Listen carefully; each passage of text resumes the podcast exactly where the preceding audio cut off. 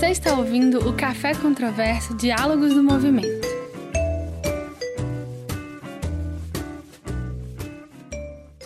É, bom dia a todos. Sejam bem-vindos ao espaço do conhecimento da UFMG. Meu nome é Diomira, eu sou diretora aqui do espaço e com muita alegria recebo todos vocês, né? E também os nossos dois convidados que vão discutir o tema da transformação social e cultura hoje. É, este evento ele tem o patrocínio da Unimed, né, que é a mantenedora, uma das mantenedoras do espaço do conhecimento, e estamos retornando com o nosso café, né, saúde em pauta e bem-estar. E hoje ele, ele vai funcionar da seguinte maneira, né? Nós temos aqui os nossos dois convidados, Clarice Libânio, Rafael Telo. A Clarice ela é graduada em Ciências Sociais, com habilitação em Antropologia e doutora em Arquitetura e Urbanismo pela UFMG. Autora do Guia Cultural das Vilas e Favelas de Belo Horizonte e coordena coordenadora executiva da ONG Favela É Isso Aí. Clarice, muito obrigada por sua participação. Rafael Telo, né, ele é meu colega, graduado em Ciências Econômicas pela UFMG, com especialização em Negócios Internacionais pela Fundação Dom Cabral e MBA em Gestão da Sustentabilidade pela Leuphana Universität, na Alemanha. Fundador e diretor da NHK Sustentabilidade e professor associado da Fundação Dom Cabral. Então, bem-vindo também, Rafael, muito obrigada. Gente, a, o Café Controverso ele funciona da seguinte maneira, né? Cada convidado tem 20 minutos né, para fazer a sua fala e depois nós abrimos para o público para as perguntas de vocês. Bom, é, bom dia a todos. Deixa eu. É, primeiramente, queria agradecer a vocês por terem acordado e vindo aqui né, nesse horário, no sábado de manhã, ao convite, né, a receptividade aqui no Espaço do Conhecimento. E eu vou falar aqui rapidamente sobre é, a nossa visão e como que a gente tem trabalhado com essa mensuração de, de projetos sociais, resultados, impactos, né, e trazer um pouquinho para discussão. Né? Eu até coloco aqui, a gente vai falar um pouquinho da nossa contribuição. Só vou colocar aqui, gente, um, um horário, porque senão a gente fala, né? Demais. É, e se deixar. Bom, então a ideia hoje, né, é, é, é, é, falar sobre isso. A gente tem um desafio de mensurar é, resultados de, de projetos sociais. Então, vou contar um pouquinho de como foi a nossa trajetória, a nossa discussão dentro da NHK para é, é, conseguir chegar nessa nossa proposta. Bom, e o que a gente vê é que cada vez mais né, a gente vê as empresas pressionadas, estimuladas a contribuírem né, com ações sociais, tentar contribuir com a sociedade por meio de projetos. Só que é uma lógica muito diferente da lógica empresarial. Né? Então a gente é, é, precisa entender um pouco melhor como trabalhar isso e como fazer com que esses dois mundos de empresa e né, o setor social que eles consigam conversar e convergir para gerar né, novas soluções. Enfim, podemos. Acho que é muito aquela lógica de, de Marx mesmo, né? Da, é, tem um, uma tese, antítese, e aí a gente chega numa síntese, eu acho que é aí que a gente tem que evoluir. Bom, é, então, o, o, que eu queria primeiro explicar para vocês, né, o que, que é a NHK? Nós somos uma, uma, uma, assessoria de sustentabilidade empresarial, a gente acredita muito na, na diversidade, na multidisciplinaridade. Então, o nosso time sempre é um time diverso, né? Além de mim, sou economista, a gente tem assistente social, é, cientista social, designer, jornalista. Então, a gente tenta ter um, um grupo sempre amplo para discutir e, é, e ver o, o, problema sobre diversas perspectivas para tentar achar uma boa solução. E como é que foi né, o, o, o projeto social? Quando a gente é, pensa né, num, num projeto social, a gente vê que eles são, né, é, é, eles têm um, um, uma intenção muito positiva, né, mas que é um, algo muito diferente do ambiente empresarial. Então é bem diferente, inclusive, da nossa história como assessoria empresarial. Né? Então, quando a gente olha um projeto social, a gente tem que tentar, a gente tem que entender que ele não é um projeto empresarial, né? mas que ele não pode também perder uma lógica empresarial para não ser algo sem sentido dentro daquela organização.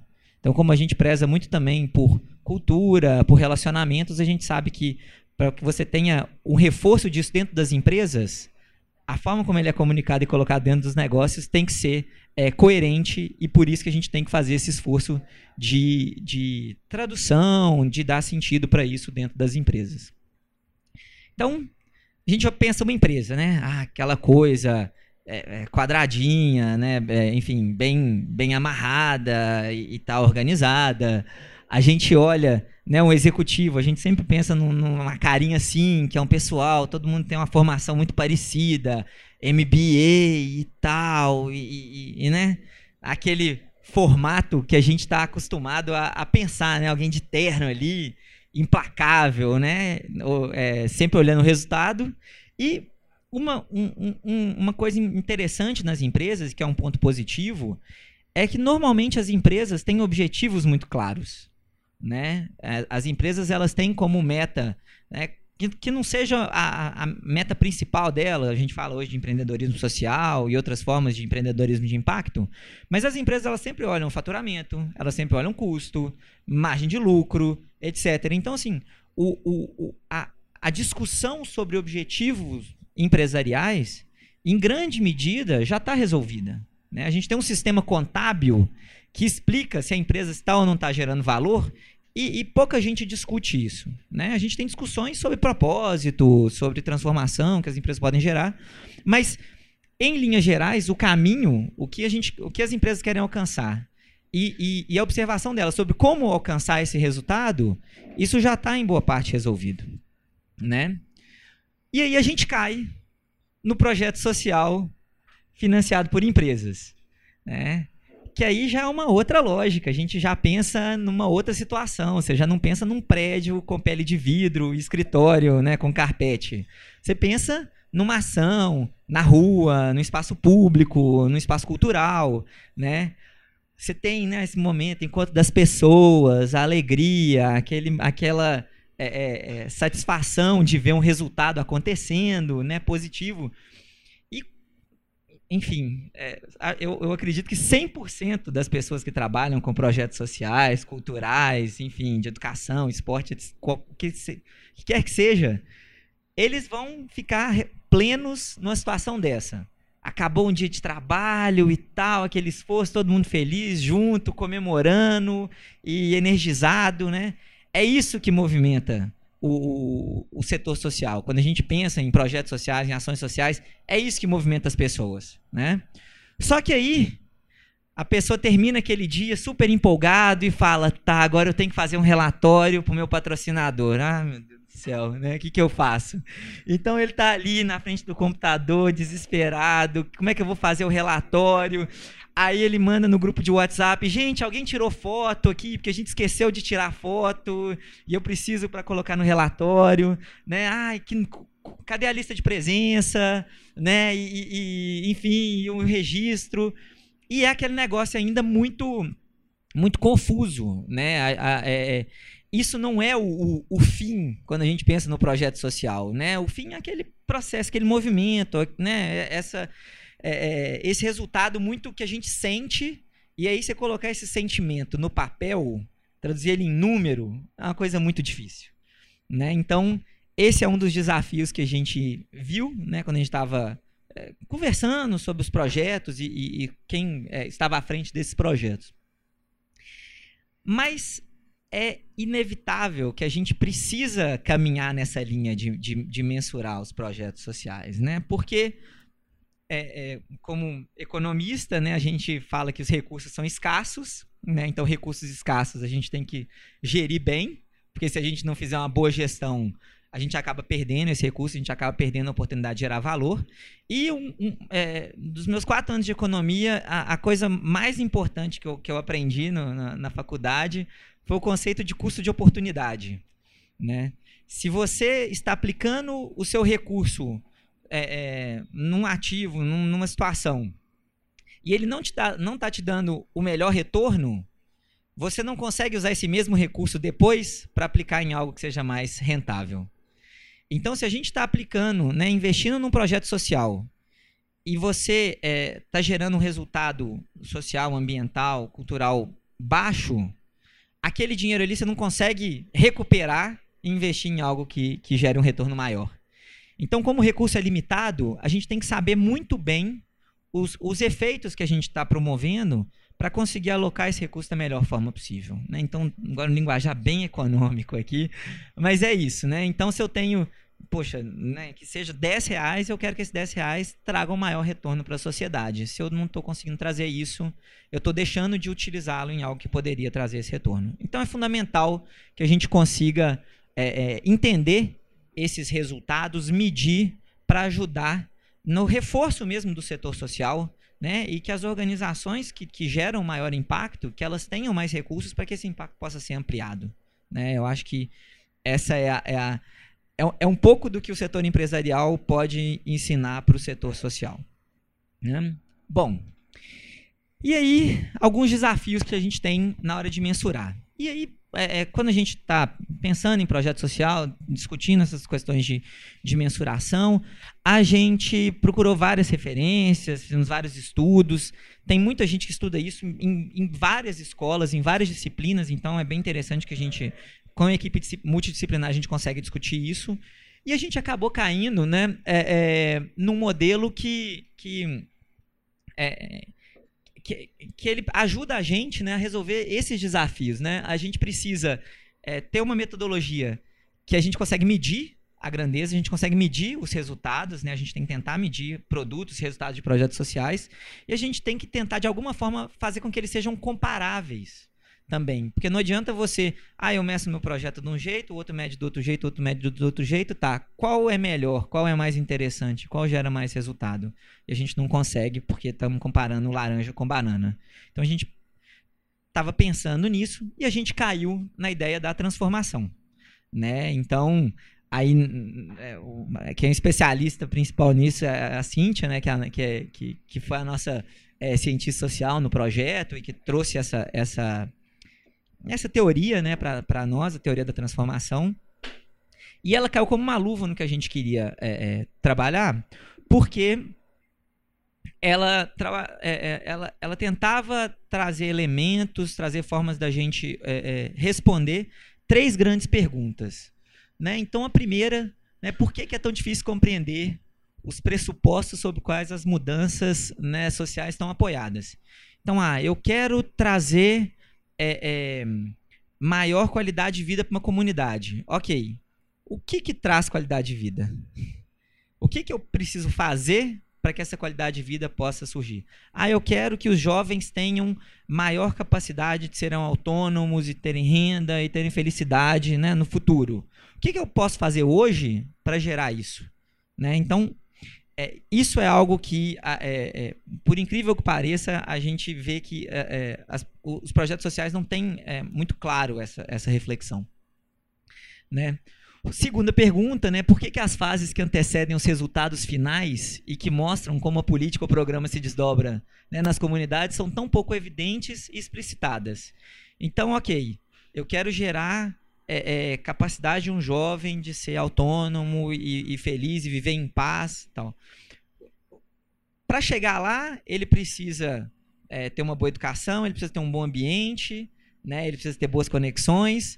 E para alcançar isso, ah, eu já não sei, e aí eu já não sei, mas em algum momento a gente acaba falando, ah, então, mas eu tenho certeza que é, se eu der para ele uma aula de música, uma aula de dança, uma aula de circo, é, algum trabalho ambiental, ele vai conseguir caminhar para esse resultado futuro. Né? Então, esse caminho é um pouco perdido, né? E, e, e isso é, a, a, teoria da mudança tenta é, é, endereçar também. E por fim, né, porque os stakeholders tipicamente desconhecem o caminho e desdobramentos dos programas com os quais eles se relacionam.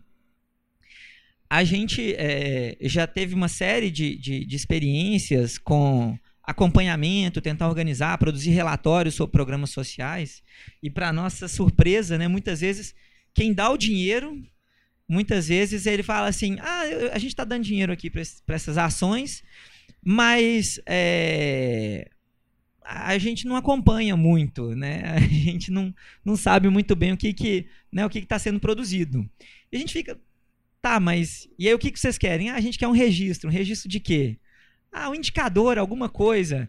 No limite, as pessoas falam, ah, eu quero um relatório que eu consiga distribuir que a gente está fazendo alguma coisa boa. A gente fala, ótimo, legal, mas vamos tentar trabalhar para entender um pouco melhor, para saber qual é a sua estratégia, qual é o seu propósito.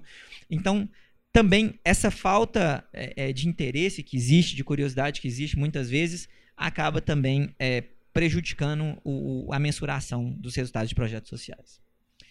Então, basicamente, gente, o cenário que a gente encontra quando a gente pega projetos sociais empresariais é um caminho, né? Tem um caminho ali, é um caminho difícil, né? Então, é uma subida.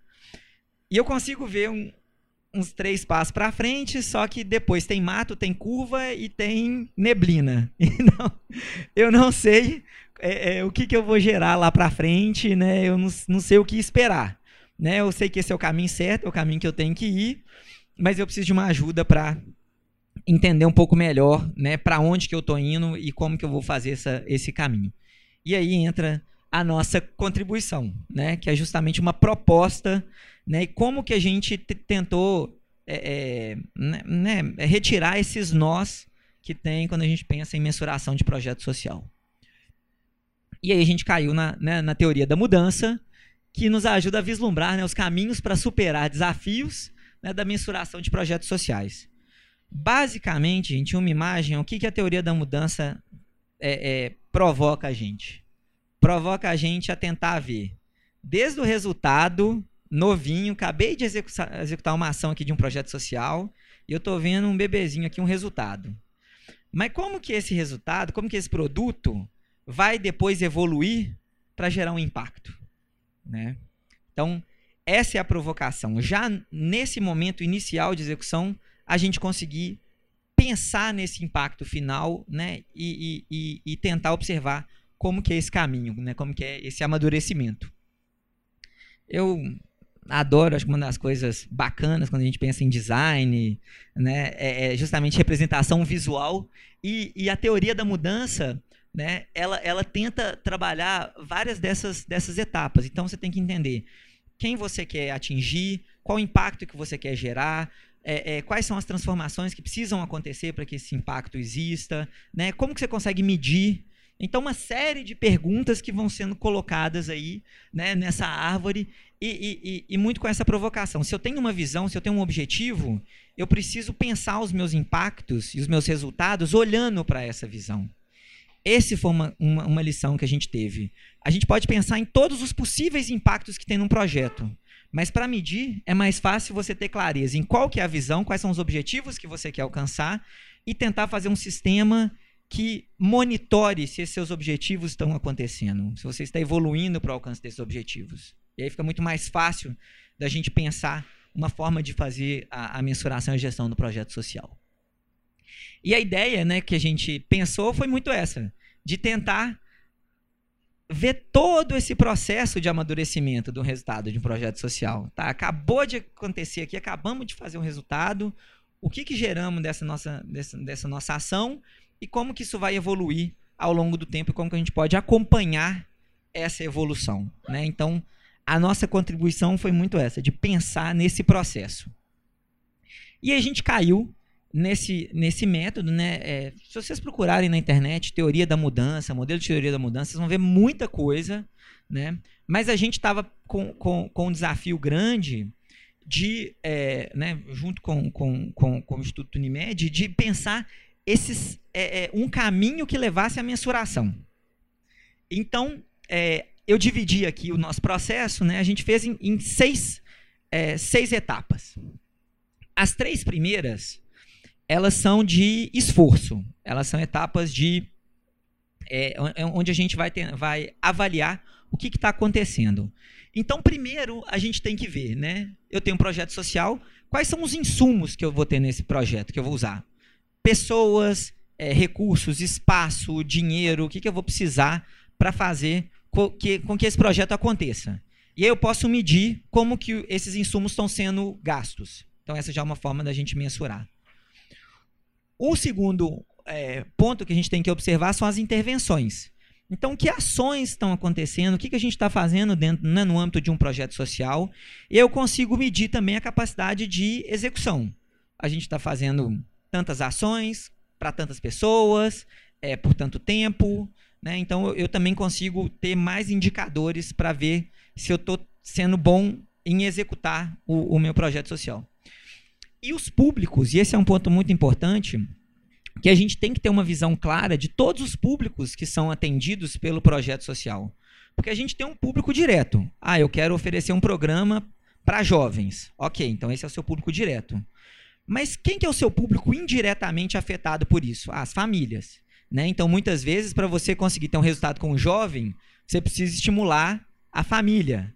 Esporte, isso é muito comum. A criança entra num projeto esportivo, ele está evoluindo, às vezes tem um talento, e ele poderia se dedicar mais, né, levar isso de uma forma mais, mais ampla, mas a família fala: ah, não, não, não vou investir, não, não vou dar tempo tal, e aí a criança acaba perdendo essa oportunidade. Então, olhar esse público indireto também, né, afetado, é muito importante. E por que isso, pessoal? Porque essa visão ampla tem que ser levada em consideração na hora da gente pensar os objetivos do projeto social. Eu, como executor do projeto, eu tenho um objetivo. Mas o pai que está levando o filho dele para o meu projeto, o que, que ele espera? O que, que ele quer ver? E essa reflexão é importante e foi algo que a gente viu que precisava ser reforçado.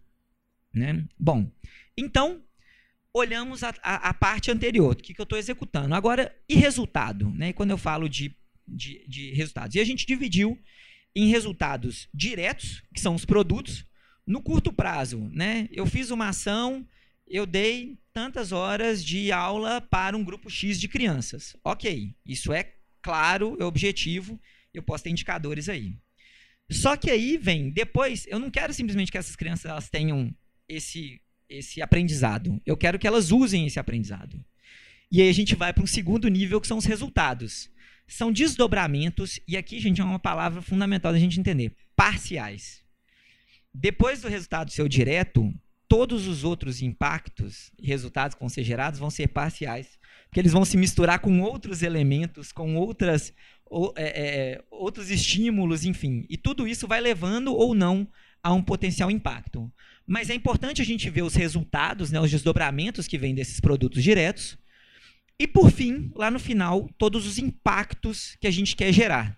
Então, se eu quero promover aumento de renda numa comunidade, eu vou ter que vou ter que entender que esse aumento de renda ele é um, um impacto indireto do meu produto, né, do que eu estou fazendo, do meu projeto. E eu preciso mapear todas as outras variáveis que podem influenciar para esse resultado, o, o, o, o que pode estar envolvido para eu conseguir alcançar esse impacto. Então a gente precisa ter essa visão de amadurecimento do projeto social. E aí vão envolver indicadores objetivos, quantitativos, mas também vão ter indicadores qualitativos, né, pesquisas que a gente vai ter que fazer, surveys, enfim, uma série de métodos que a gente precisa trabalhar. Bom, e aí, gente, que eu, né, a parte final, acho que a gente precisa falar um pouco dos nossos erros aí, o que, que a gente né, foi tropeçando para é, é, conseguir chegar nesse processo. É, a gente primeiro olhou muito o impacto e demoramos a entender que todas as pessoas envolvidas com o projeto precisavam ser ouvidas para que a gente pudesse ter mais clareza no impacto, nos resultados que o projeto deve gerar, né? Promover essa discussão, né, entre o beneficiário com o patrocinador e o executor do projeto social também foi algo que a gente demorou a fazer. Então, isso é interessante ser feito já no início do projeto. Né? Ter um bom mapeamento dos impactos que querem ser gerados, ter banco de indicadores para poder colocar para as pessoas, né? facilitou muito dentro do nosso processo, quando a gente já levou os todos os possíveis indicadores para discutir com os executores do projeto, com o patrocinador e com os beneficiários. Isso é positivo, porque ajuda as pessoas a entenderem e você construir uma plataforma que todo mundo se comprometa e que você consiga realmente falar, tá, eu não vou medir todos os impactos que esse projeto pode gerar. Eu vou medir todos que as pessoas se importam, que as pessoas querem alcançar e a partir daí você consegue caminhar né, para ter um compromisso de quem está executando em acompanhar o, o, esse, esses resultados, de quem está patrocinando e acompanhar o que está sendo produzido, e das famílias também, de todo mundo que é beneficiário do projeto, ter esse interesse de cobrar e de querer ver os resultados que estão surgindo. Né? Então, esses foram alguns aprendizados que eu espero que vocês é, é, possam aproveitar, enfim, tropeçar menos que a gente. Bom, e para fechar, é, até eu gosto muito dessa analogia, eu acho que a gente caminha, é, a gente tem que caminhar para frente, mas é, uma, é, é, eu acho que a ciência e tudo que a gente vai desenvolvendo são tropeços né, que a gente vai tendo. E se o tropeço for para frente, ótimo, que a gente levanta, né, tropeça de novo e vai andando. E aí, para inspirá-los, né, eu só queria trazer um, um pequeno poema aí do Eduardo Galeano que eu acho muito legal, né, que é sobre utopia. Né, enfim, tentar ler aqui com uma voz boa. Né, a utopia está lá no horizonte. Me aproximo dois passos e ela se afasta dois passos. Caminho dez passos e o horizonte corre dez passos. Por mais que eu caminhe, jamais o alcançarei. Para que serve a utopia? Serve para isso, para que eu não deixe de caminhar, né? Então, é, eu acho isso muito bacana, tem muito a dizer sobre a nossa história, sobre o que a gente está fazendo, e principalmente sobre esse nosso momento que a gente está vivendo né, no país. Então, quando a gente pensa em um futuro melhor, em um futuro sustentável, em um desenvolvimento amplo para todo mundo, a gente tem que entender que é isso. A gente está com objetivos difíceis de serem alcançados, são de longo prazo, mas o que vai levar a gente realmente a conseguir melhorar as coisas é que a gente caminhe junto, conversando, discutindo, debatendo, tropeçando, mas sempre olhando para frente né, e tentando, é, é, é, enfim, manter a força para continuar tropeçando, levantando e indo adiante. Então é isso que eu tinha a falar, pessoal. Obrigado. Concordo com você com a questão do caminho, sempre, né? De mãos dadas, né? Ou seja, não solta a mão de ninguém, né? Clarice, então você tem os 20 minutos, depois a gente faz um. A gente abre para as perguntas, ok? Gente, bom dia. É muito bom ver esse café cheio aqui. E é a primeira vez que eu estou aqui desse lado de cá. Agradeço muito o convite à Unimed, ao Espaço Conhecimento, enfim, e a vocês né, que estão aqui hoje. É, eu não trouxe uma apresentação, eu trouxe uns livros que eu vou botar para rodar, para vocês conhecerem um pouco o trabalho que a gente desenvolve. Roda para nós, Ana. Luísa. Maria Luísa, né? Chamei você de Ana. É, eu sou a Clarice, como a Diamira disse, eu, eu trabalho há alguns, há cerca de 30 anos, mais ou menos, com vilas e favelas em Belo Horizonte. E desses últimos 30 anos, é, os últimos 20, eu me dediquei a trabalhar um pouco com essa perspectiva dos projetos culturais e dos projetos dessa interseção que estão é, entre social e cultural, ou seja, os projetos socioculturais nas comunidades.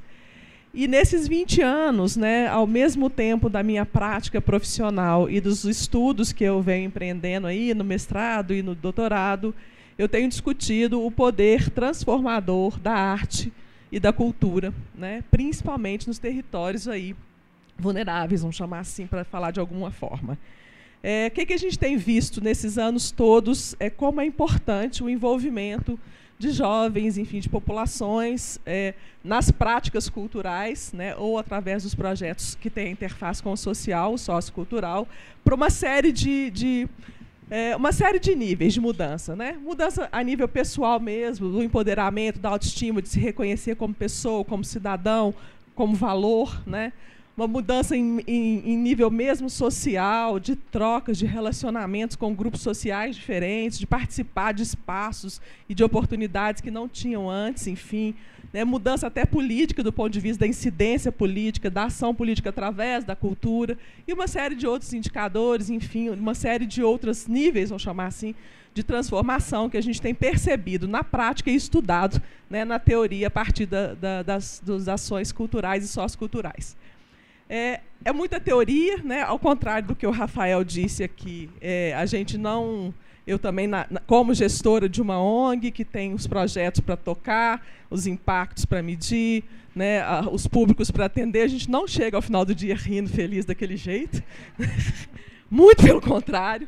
Né, a gente chega ao final do dia destruída, arrasada e sabendo como é que, e sem dormir, para saber como é que eu vou levar a ação mais uma semana, mais um ano, né, com um desafio enorme de, de financiamento, de sustentabilidade, de continuidade, né?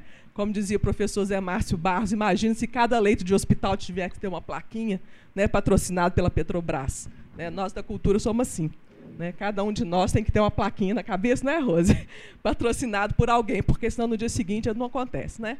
Bom, enfim, sem desabafos, mas é, esse livro azul que está girando aí, ele foi um pouco nesse sentido, né, da gente discutir é, quais são os impactos reais gerados por esses projetos sociais ou socioculturais.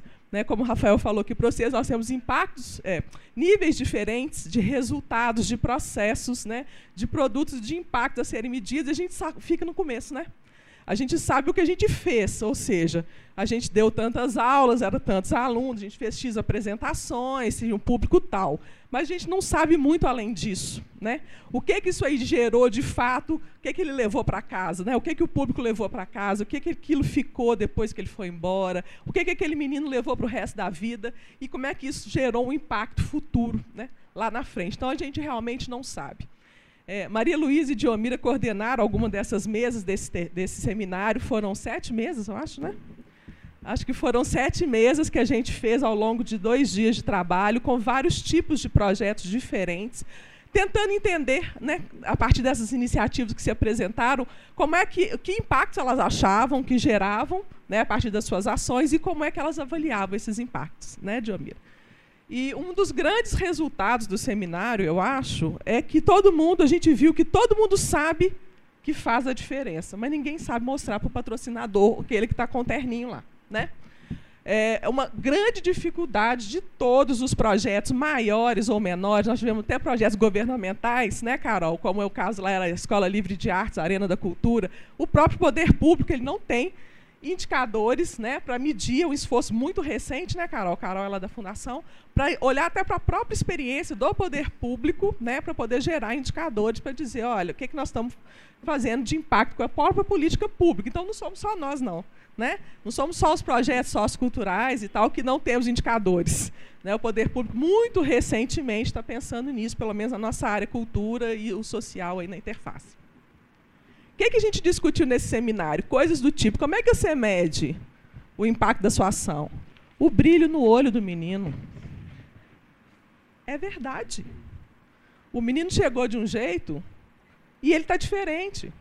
Teve um projeto que a gente fez, né, César, lá em Sabará, até com o Gringo Cardia, patrocinado, nem lembro, é pela. Esqueci. É, que era, era. Foram seis meses com os meninos, e a gente. Quando eles chegaram, né, eram 150, esqueci também, gente, estou ficando velha. Quando eles chegaram, a gente fez um vídeo deles falando, eu sou fulano, sou sei o quê, né, moro em tal lugar, quero trabalhar com isso. Depois de seis meses, nós fizemos outro. Eu pego os dois vídeos e te mostro. Você vai falar que o impacto está na cara do menino, o jeito de falar, como é que ele se posiciona, a autoestima, a fala dele. Então, assim, não tenho a menor dúvida, e nós não temos a menor dúvida que a transformação foi feita, foi gerada. Mas realmente os indicadores continuam deixando a desejar, e a gente não tem como falar para o patrocinador que é o brilho no olho que está valendo. Né? Isso foi um debate grande no seminário, inclusive foi uma discordância entre nós, né, Diomira? Tinha gente que falava, eu não acho que a gente tem que, que medir, tem que provar. Entendeu? É, a, a, transformação já por si só já vale. E a gente dizia, tudo bem, mas aí você não consegue continuidade do projeto, porque você não tem quem financie. Né? Então foi um debate grande. E desse seminário, algumas ações se desdobraram. Né? Uma delas foi um curso, que também financiado pela, pelo, pela prefeitura, pela fundação, que foi um curso de avaliação de impacto de projetos sociais e socioculturais que a gente fez, né, Carol? É, no centro, em quatro centros culturais da prefeitura, né, de, da PBH. Então, é, nesses quatro centros culturais tiveram alguns projetos que, além do, do, curso, a gente acompanhou depois, auxiliando a criar um pouco uma matriz de indicadores, como é que eles avaliariam, etc. É, qual foi o primeiro, é, a primeira constatação que a gente teve durante esse curso? As pessoas não sabem onde elas querem chegar. Então, não é que elas não sabem como medir o resultado, não. Elas não têm a menor noção do objetivo da ação. Porque toda ação tem uma intencionalidade de mudança. Né? Porque se eu não quisesse mudar nada, eu não precisava fazer projeto. Não precisava fazer ação, tá tudo deixava como está. Né? Então a gente só está fazendo alguma ação porque a gente tem uma intencionalidade de transformação. E qual é essa intenção? Não é que as pessoas não digam alguma coisa, elas dizem, mas o que elas dizem não está de acordo nem com a ação e nem com o resultado que ela obtém. Ou seja, falta uma focalização melhor da ação e do público. Para que público eu estou falando? Né? A quem é que eu estou me dirigindo quando eu faço ou um projeto social, ou um evento, ou uma atividade, ou enfim, né? Não sabe, então não sabem quem é o público, né, o que é grave, e não sabem onde querem chegar. E é por isso que a gente vê aqueles projetos, ah, o projeto é de percussão e o objetivo é acabar com a violência, acabar com a marginalidade, ou seja, tudo bem, pode haver desdobramentos, mas uma coisa você não vai conseguir provar e monitorar se você fizer dessa forma, né? Então, nós temos um problema de focalização dos objetivos, nós temos um problema de tempo, né? porque quando você vai medir impacto, não é no dia que o projeto acabou, não é nesse ano, são X tempo depois, e aí o projeto já acabou, o dinheiro já acabou, os meninos já foram embora, não tem isso né, que, que a Unimed propõe, que é uma continuidade dos projetos, para que você possa, de fato, aprofundar né, os impactos e os resultados. Então você não tem tempo, você não tem dinheiro, você não tem foco e você não tem gente para fazer. Porque isso no seminário ficou muito claro. A gente que é gestor de uma organização dessas, né, não governamental, por exemplo, ou de um projeto cultural, a gente chuta aqui no meio do campo e defende no gol. Né? É a, ainda apita. A gente também é juiz, então a gente ainda apita. Então quem é que vai fazer avaliação monitoramento de impacto. Né? Então, assim, é uma realidade que a gente não pode é, é, esquecer. É, sorte são quando a gente tem patrocinadores, e a gente já teve alguns que também têm essa, essa preocupação, como a Unimed tem, que o próprio patrocinador, então, te ajuda com a ferramenta.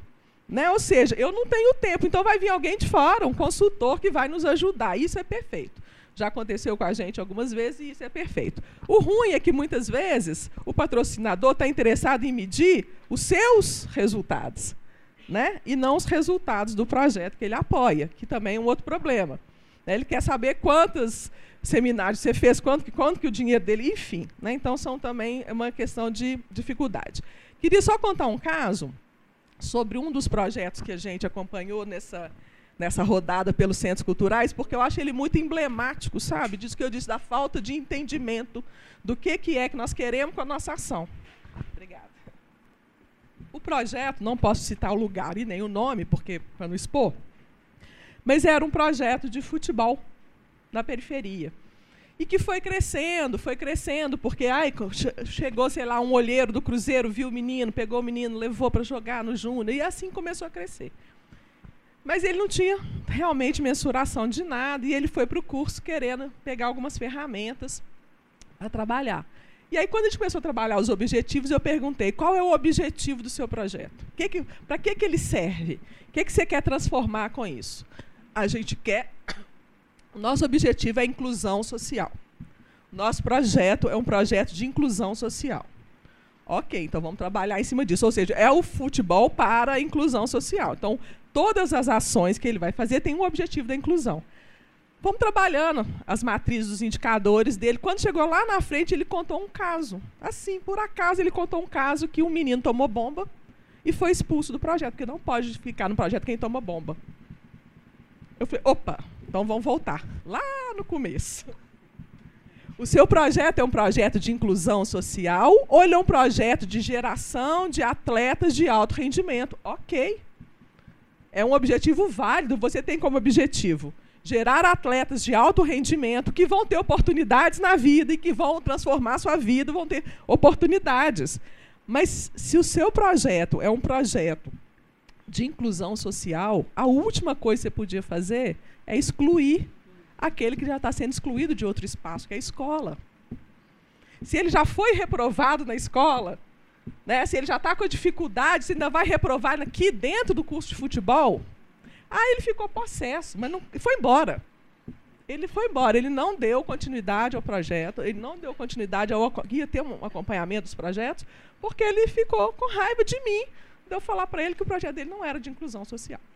Né? Então a gente tem ver isso o tempo inteiro. Então os projetos que a gente acompanhou, vários deles a gente viu a falta de focalização. Vou dar um outro exemplo que é o pessoal do Agri Cidadania, né, que também participou do curso lá na, no Barreiro, no Vila Santa Rita. Projeto fantástico de dança, né? Com crianças, eles são voluntários, tá, atende, sei lá, 100 crianças, é um número enorme de gente. E aí a gente começou a perceber o seguinte, que eles estão atacando num ponto que é a dança, mas tem tantas questões em volta para aquele menino ali se desenvolver.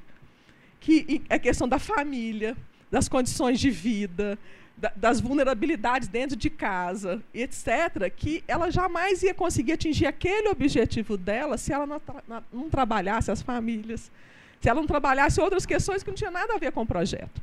Então, um exemplo diferente para dizer que o projeto também não é só o projeto.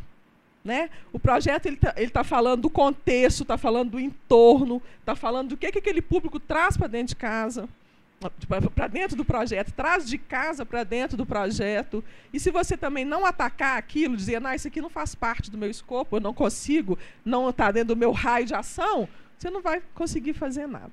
Né? Então, assim, são, são casos, né, gente, para a gente poder tentar pensar um pouco é, como é que a gente consegue, de fato, chegar nesse, nessa, nesse pequeno, talvez, ou nessa que precisa de ter um apoio para entender um pouco melhor o que, que ele quer fazer. Né? Por quê? Quando ele começa a entender o que, que ele quer fazer, talvez ele até mude a ação dele. Né? Ele propõe outro tipo de ação para poder atingir aquilo que ele quer a gente está trilhando os caminhos, né, muitas vezes, errados para atingir o que nós queremos, sabe? A gente quer determinada coisa e está passando por outra, outro caminho. Vai errar, vai chegar no lugar errado, ou vai ter uma outra frustração, vai ter uma, um gasto de recurso muito maior, dispêndio de tempo, de energia, etc., para simplesmente não atingir aquilo que a gente se propôs.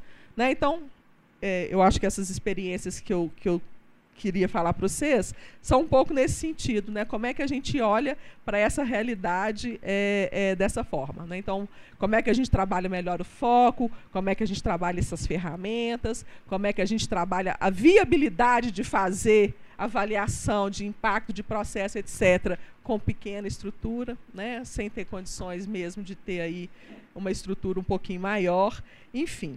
E eu vou terminar com mais um exemplo, né? Eu não sei quanto tempo ainda tem.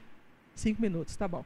É só mais um exemplo, vai dar menos de, de cinco minutos. Que quando eu fui fazer a minha é, dissertação de mestrado, eu fiz sobre o grupo do Beco, né, da Barra Santa Luz. Tem até um grupo, um livro que está girando aí que a gente fez deles também. É, esse, essa dissertação sobre o grupo do Beco, eu fiquei, foi uma pesquisa etnográfica, fiquei muito tempo com eles lá, etc., entrevistando muitas pessoas, escutando muitas pessoas, e eu percebi que na época dos nove pessoas que formavam um grupo em 2006, seis, sei lá, oito, sei lá, muito tempo. É, desses nove, seis pa tinham passado por um mesmo projeto público, que chamava Agente Jovem de Cidadania. Eu falei, ah, mas que coisa interessante, tem alguma coisa a ver. Né? Um grupo de nove pessoas, seis fizeram parte do mesmo projeto social que era governamental. Eu quero entender o que, que foi o impacto né, desse projeto na vida desses caras. E aí eu fui atrás, porque aí fui descobrir. O projeto era assim: em cada comunidade, tinham várias em BH, cada comunidade tinha 50 jovens. Esses 50 jovens eram no núcleo local. Esses 50 jovens eram, eram, eram é, tinha bolsa durante três anos, dos 15 aos 18. Eles tinham bolsa mensal para participar de atividades de cidadania. Então, três vezes por semana eles faziam curso de direitos humanos, oratória, liderança, cidadania, teatro, uma série de cursos. Era um dinheiro do governo federal, mas operacionalizado pela prefeitura, pelas prefeituras né, no Brasil inteiro. Aí eu fui atrás, fui lá na Prefeitura de Belo Horizonte, marquei um horário, né? Eu quero saber desse programa. E dos 50 lá da Barragem Santa Lúcia. Eu conheci seis, eu quero saber onde é que estão os outros 44, o que, que eles fizeram da vida para poder entender o impacto do programa. Não sei. Mas como assim você não sabe? E os meninos, quando eles saíram do programa, para onde que eles foram? Eu não sei. Mas vocês investiram três anos com bolsa, um projeto caro, além de pagar os meninos, pagar os educadores todos, né? Três anos com bolsa, com projeto cara, acompanhando os meninos dos 15 aos 18. Na hora que fez 18, botou para fora da porta, você nunca mais viu? Não. Vocês não foram atrás, não fizeram nada, nada. Ou seja, um programa enorme, com investimento enorme, com potencial de impacto gigantesco. Três anos os meninos ali, pô, com bolsa. Aí eu fui pelos meninos do grupo do Beco descobri. Ah, fulano morreu na guerra do tráfico, Ciclano só usava o dinheiro do projeto para comprar droga e arma, Beltrano né? Então, assim, o próprio poder público também investe muito e não monitora, e não avalia, e não acompanha o egresso daquele curso ali. Né? Então, também não somos só nós. Né? Nós precisamos demais mudar essa cultura. Eu acho que quando o pessoal está lá na saúde, por exemplo, tem indicadores claros a serem monitorados. Né? Ou talvez você tenha uma, uma, uma, um resultado muito mais fácil né, da qualidade de vida que aumentou a partir do, do, do, tipo de, de vida saudável, de não sei o que, talvez seja mais fácil. E para nós da cultura, né, onde tudo é muito fluido, né, ou do sociocultural, como, quais são os indicadores? O que, é que nós vamos medir? Né, acho que Carol, é especialista nisso, pode falar. A dificuldade de criar os indicadores para mensuração do, do cultural. Gente, eu trabalho lá na Secretaria de Cultura e a gente tem né, um, uma adesão ao Sistema Nacional de Cultura, que pressupõe a constituição no município, né, no Estado e na União, de um sistema de informações e indicadores culturais. Né? Então, um esforço né, que a gente tem empreendido lá é de começar a constituir esse sistema, né? recuperando, estabelecendo bancos de dados dentro da prefeitura, que muitos deles são usados numa gestão, a outra gestão já não quer usar porque é da gestão passada. Né? Se vocês entrarem no site da prefeitura hoje, mudou o site totalmente, então um monte de coisas que tinham lá foram assim tiradas. Então assegurar também, além do, da produção do dado, a disponibilização dele, né? Esse ano a gente está prevendo, a gente está começando a fazer como proposta a realização de um seminário específico sobre o nosso sistema municipal de informações e indicadores culturais. Porque já é uma demanda que o Conselho de Cultura está pautando desde 2010, né? 2011, na realidade, quando ele foi constituído. Né? E a gente precisa isso, porque lá mesmo, dentro da prefeitura, dentro da mesma instituição, às vezes a gente não tem acesso a dados específicos de certos projetos. Então, é uma, uma dificuldade da gente, inclusive, convencer os gestores de que a informação ela é estratégica, ela é importante, que ela tem que ser disponibilizada para qualquer cidadão, né? de uma forma inteligível também, não é de uma forma que ninguém consiga entender. E aí e tem um envolvimento muito grande dos técnicos, servidores efetivos, de assegurar isso. Né? E o que a gente tem visto nacionalmente é até uma nova forma né, de sigilos, de dados que não podem ser sigilosos. Né? De, e aí a gente tem que, de certa forma, lutar contra isso. E o Plano Municipal de Cultura, ele, ele tem uma meta que é de constituir um observatório da política cultural de Belo Horizonte. Né, e que durante a conferência foi estabelecido que vai ter que ser um observatório da cultura no município, para não ficar apenas limitado àquilo que é ofertado pelo poder público, mas começar Geral. a criar rede dessas informações. Gente, só para terminar então, é, a partir da fala da Carol, é a questão pública também, né, dos indicadores da política pública né? Porque também isso é muito, tá, como ela mesma falou, ela, é, ele também não está implantado. A gente tem um caso que eu gosto muito dele, que eu sigo, né? Eu, eu acompanho, que é um trabalho que foi desenvolvido na Espanha, em Barcelona, pela FEMP, Federação Espanhola de Municípios e Províncias, né? FEMP, acho que é isso é, que é um guia de avaliação de indicadores culturais, socioculturais. Então, como que a cultura é, impacta na economia, no desenvolvimento local, na saúde, no bem-estar, um monte de indicadores. Foi um trabalho enorme de não sei quantos técnicos durante mais de anos. Não sei se você conhece esse trabalho, Jomira. É, e aí eu acho que é uma referência, eu sempre uso, e alguns anos atrás, acho que uns dois anos atrás, talvez, é, o Jordi Pascoal, que foi um que trabalhou nesse trabalho, ele teve em Belo Horizonte. Eu fui assistir a palestra dele e fui igual louca, né? Foi 2015, eu acho. Eu fui atrás dele, fui, nossa, e aí, como é que está a implantação do guia, dos indicadores culturais? Ele não saiu do papel.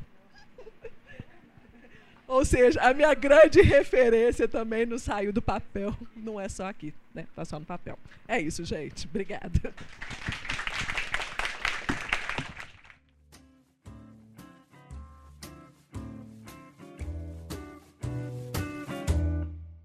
O Café Controverso Diálogos do Movimento é uma parceria entre o Espaço do Conhecimento, o FMG, e a Petrobras.